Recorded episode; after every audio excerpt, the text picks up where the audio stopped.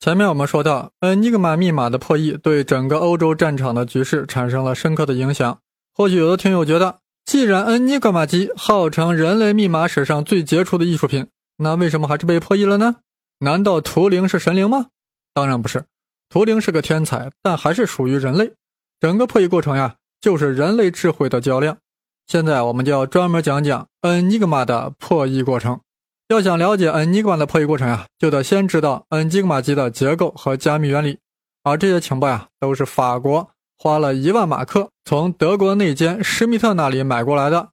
Enigma 机啊，由三个部分组成：一个是键盘，上面有二十六个字母，是用来输入信息的明文字母，这个大家好理解；还有一个是呢，显示板，由灯泡和字母所构成，每一个灯泡呀，对应一个字母。用亮灯的方式来显示密文字母，哎，也不难理解啊。那个密文对应哪个字母，对应的那个灯就亮了。而第三个部分呢，是最关键的，就是扰频器，扰动的扰，频率的频，扰频器，也就是用来将每个明文字母逐个加密成密文字母的那个部件。那当然是很关键、很复杂了，是不是？那么，整个 Enigma 机的内部呀，是通过由电缆来连接，形成电流回路。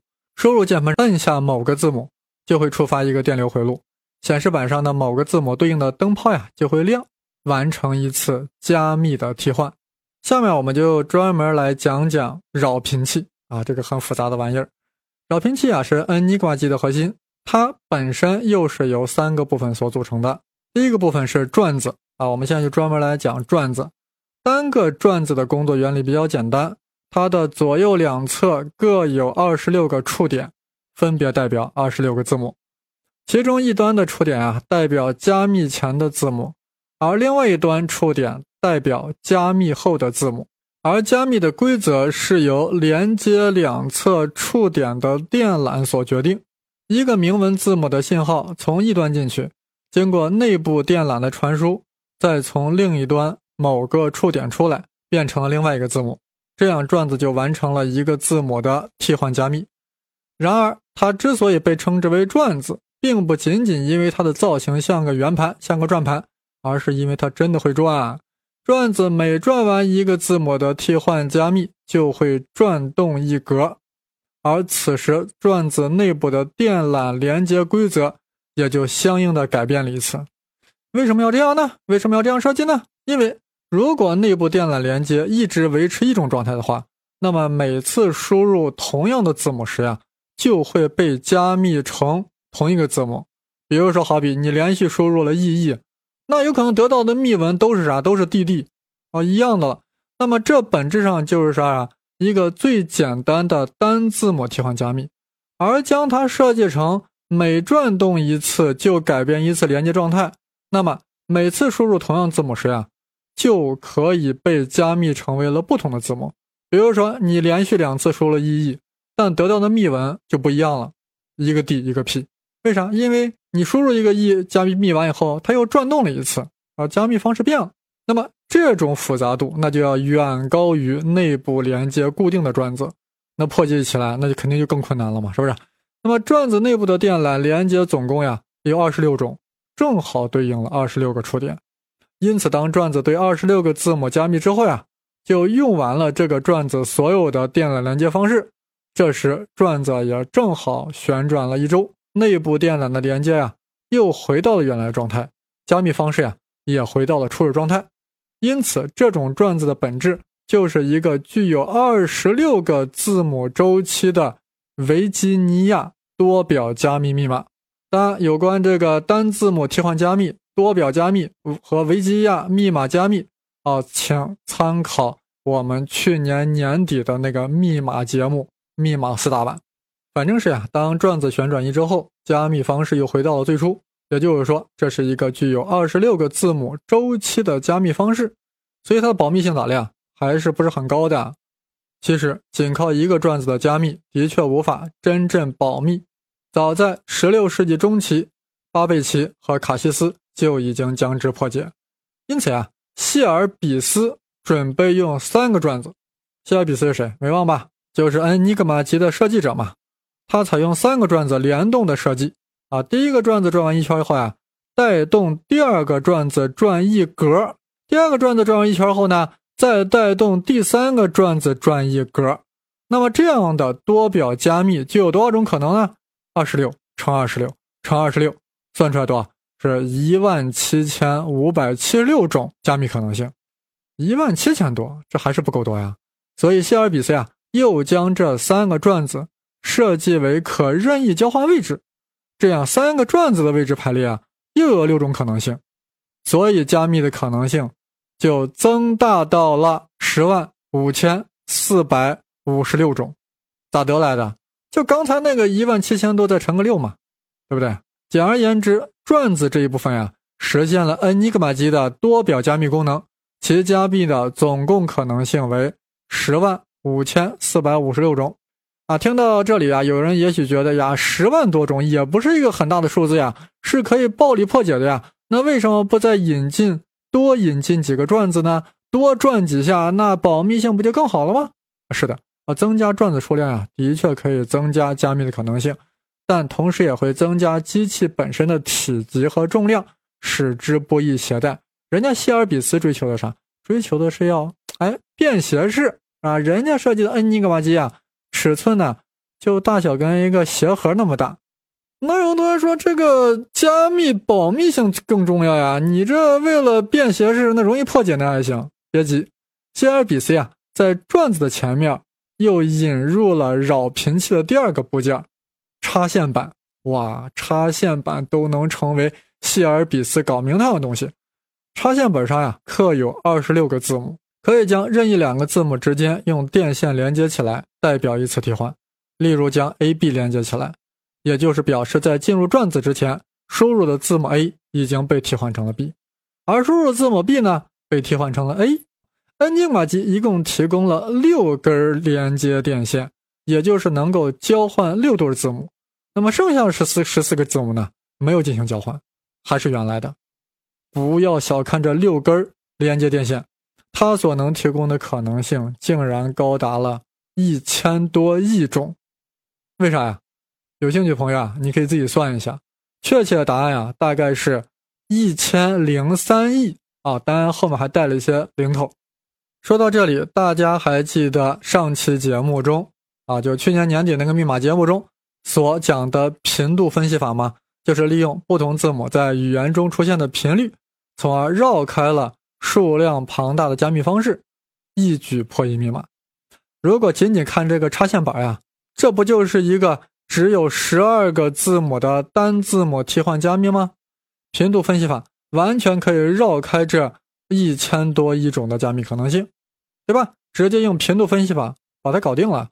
但是，嗯尼格玛机的巧妙就巧妙在插线板和转子它联合起来了，用插线板提供数量庞大的加密可能性，也就是两者可能性相乘，最终令恩尼格玛机的加密可能性达到了十的十六次方。哇塞，十的十六次方咋来的？就是两种可能性相乘嘛，就是刚才那个十万五千四百五十六。再乘一个一千零三亿巴拉巴拉的那个数字，大概得出来十的十六次方。而转子呢，又在实现多表加密功能，这样就使得所有的破译方法通通失效了。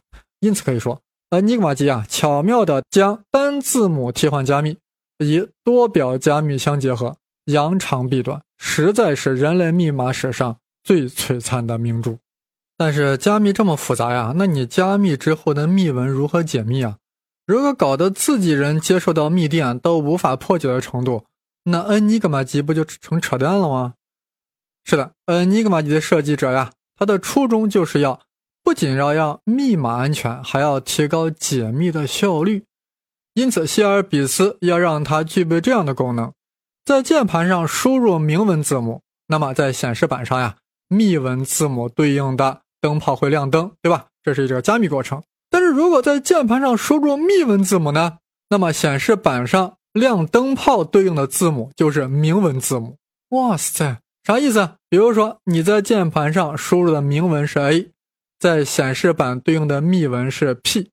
那么在转子和插线板保持同样的设置情况下，在键盘上输入密文字母 P，在显示板上就会得到明文 A。哇塞，知道了吧？所以就是说我明白刚才说 N 一挂机啊，它既是一个加密机，也是一个解密机，就这样个道理。问题是这个功能是怎么实现呢？哎，谢尔比斯利用的是电流回路。如果让字母 A 和字母 P 形成一个回路，那么按下字母 A。那么字母 P 的灯就会亮，对吧？同样按下字母 P，字母 A 的灯就会亮，啊，就像一个开关一样嘛，是不是？但是如何做到这样的回路呢？前面所说的插线板和转子都是一个单向过程，并不能构成回路。为此呀，希尔比斯首先将键盘和显示板的字母用电缆做一一对应的连接，键盘上的字母 A。对应显示板上的 A，键盘上的字母 P 对应显示板上的 B，以此类推。这样做的目的啊，是为了让键盘上的字母与显示板上的字母处在同一回路之中。其次，它在扰频器中加入了第三个部件，很关键啊！第三个部件——反射器。哎呀，反射器啊，是 Enigma 机与当时其他转子机械之间最大的区别。它并不实现加密功能。只是用十三根电缆将最后一个转子的输出触点两两连接起来，这样就形成了十三个电流回路啊！当然，这要有个图呀，看起来会比较直观。回头呀，我会把图呀放到这个科学群里啊。科学群是个 QQ 群啊，QQ 群号是六二零七二幺八二五。就在群里啊，就是以往各个节目中的一些难的公式呀、图呀，哎，那个群里都可以看到。这个群号我再说一下啊，六二零七二幺八二五。反正是呀，只要保证转子和插线板的设置不改变，输入明文 A 显示密文 P，那么输入密文 P 呢，显示的就肯定是明文 A，因为此时键盘上的 A 与显示板上的 P，键盘的 P 与显示板上的 A。都处在一个电流回路之中，这就是 Enigma 机的一个重要特性——自反性。正是因为这个自反性呀，保证了 Enigma 机不仅是一台加密机，同时是一台解密机，而且是一个非常高效的解密机。因为接收端只要把机器的设置调整到与发送端一致的话，那么输入接收到的密文，此时 Enigma 机输出的就是。原始的明文信息，那大家也明白了，前提是啥？你接受端要知道人家发送端是如何设置机器的啊？这个设置包括啥？转子的顺序啊，初始位置呀，插线板上六根连接线的位置呀，对不对？所以作为敌方，你即便收到这个密文，你即便有一台恩尼格玛机，但是你不知道人家发送端是如何设置这个转子插线板的，你照样破译不了。哇，好厉害！但是大家注意，这个反射器里面有个 bug，就是那刚才说那个字义性。那为啥他说它有个啥漏洞呢？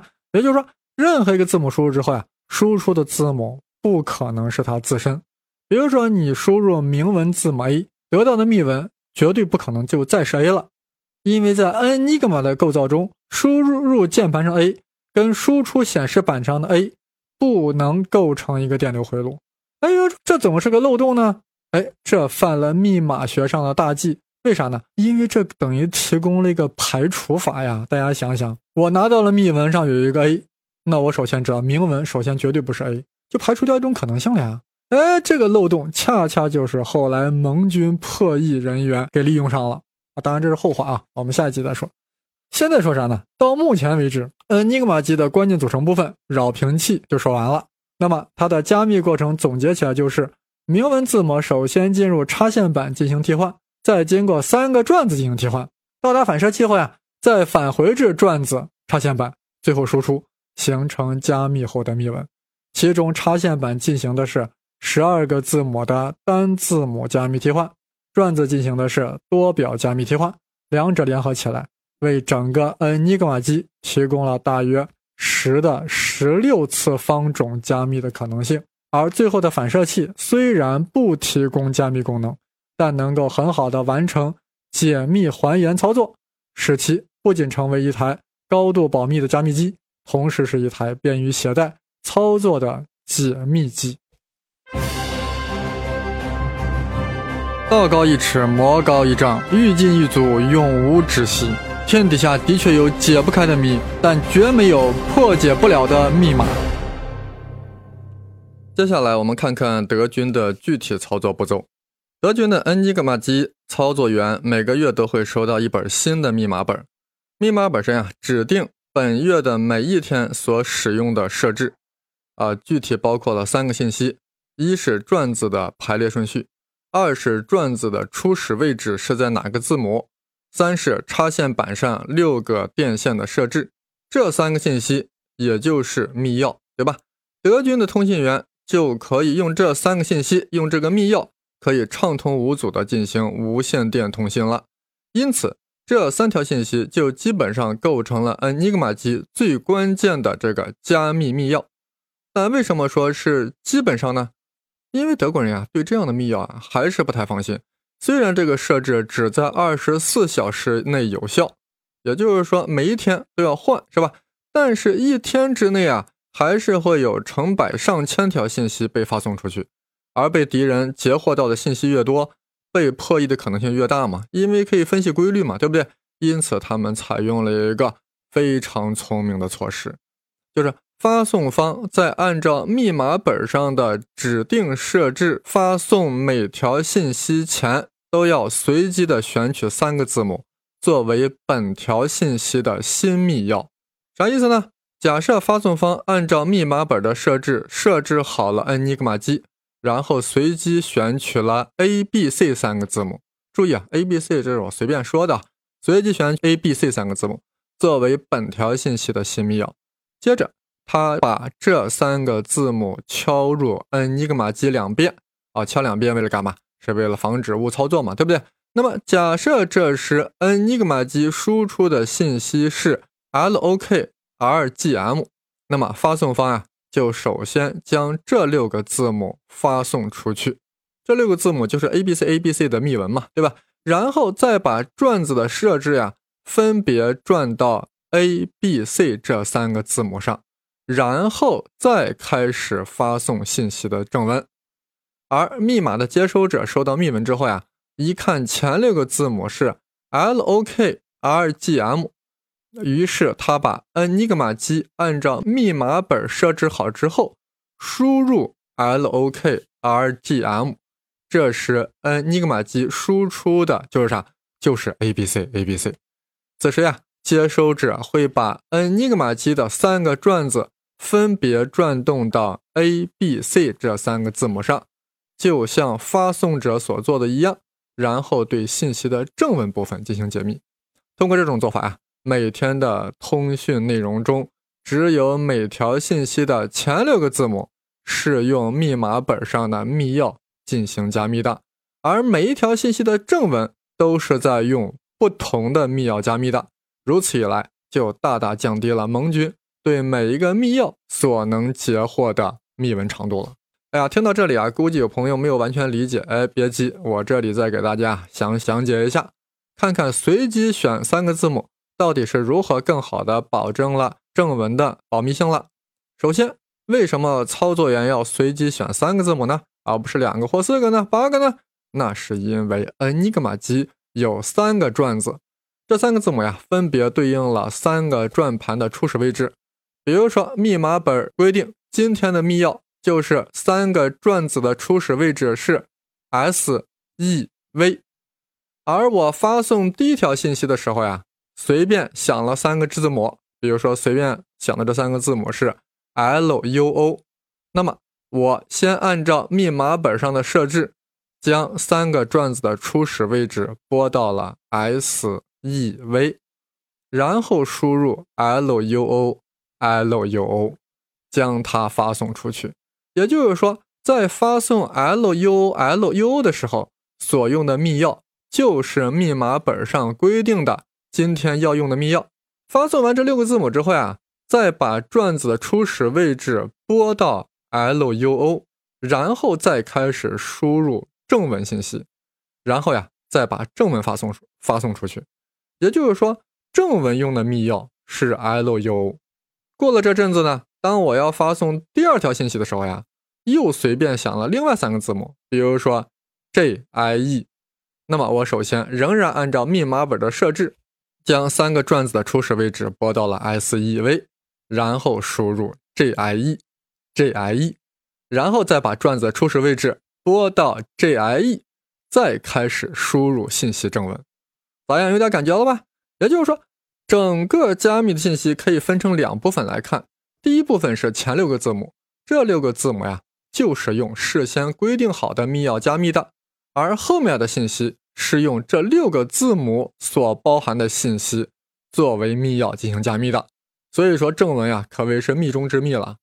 那么接收员在还原密码的时候，也是按密码本将三个转子的初始位置拨到了 S E V，然后输入密文的前六个字母。如果是第一条信息，那么它将会收到 L U L U，这时候他就知道啥？后面的正文的密钥是 LUO，所以啊，它就会将转子的初始位置拨到了 LUO，然后再输入密文后面的正文信息进行还原，哎，就破译了。咋样？这下子各位都听明白了吧？我这里再简单说一下啊，就是发炮员啊，随机选三个字母发送这三个字母的密钥，就用密码本上定好的，也就是说按照密码本。确定三个转子的初始位置，将之发送。而随后的信息呢，则采用了新的密钥。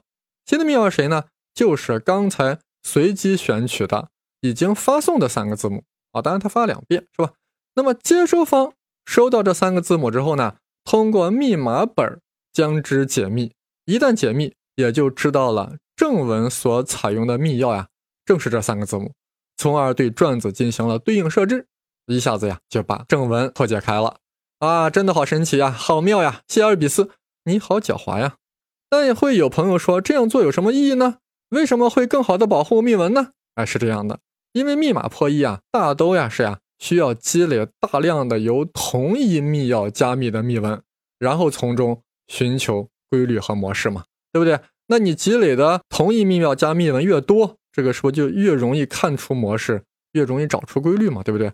那么，假设德军每天发送一百条信息，平均每条信息的字符数是一百个的话，如果每天的消息都是在用同一种密钥加密，那么敌人呀就可以得到一百乘一百一万个用同一种密钥加密的字母，那这找到规律是不是就有可能了呀？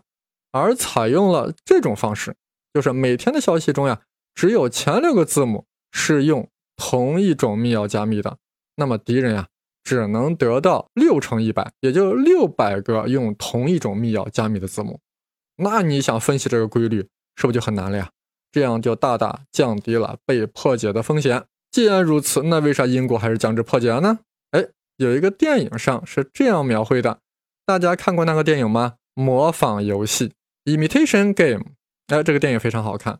我也刚刚看，就是为了做这期节目，专门看了一下这部描写伟大的天才图灵的这部电影《Imitation Game》模仿游戏。其中有一个情节编得特别好，就是在酒吧里，图灵的未婚妻在和海伦聊天。海伦谁？是负责监听德军电台的。他聊天的时候，无意中说道：“他通过监听各种发报员的发报方式，可以了解这些德军发报人员的性格。”比如说，其中有一个发表员，他判断一定有女朋友啊，有一个深爱的女朋友。言者无心，听者有意。图灵突然激动万分呀，非要让海伦说出：“你凭啥认为那个德国人有女朋友？”海伦无奈地说：“哎呀，我就是随便说说嘛。”图灵不依不饶，说：“你凭啥认为那个德国人有女朋友？”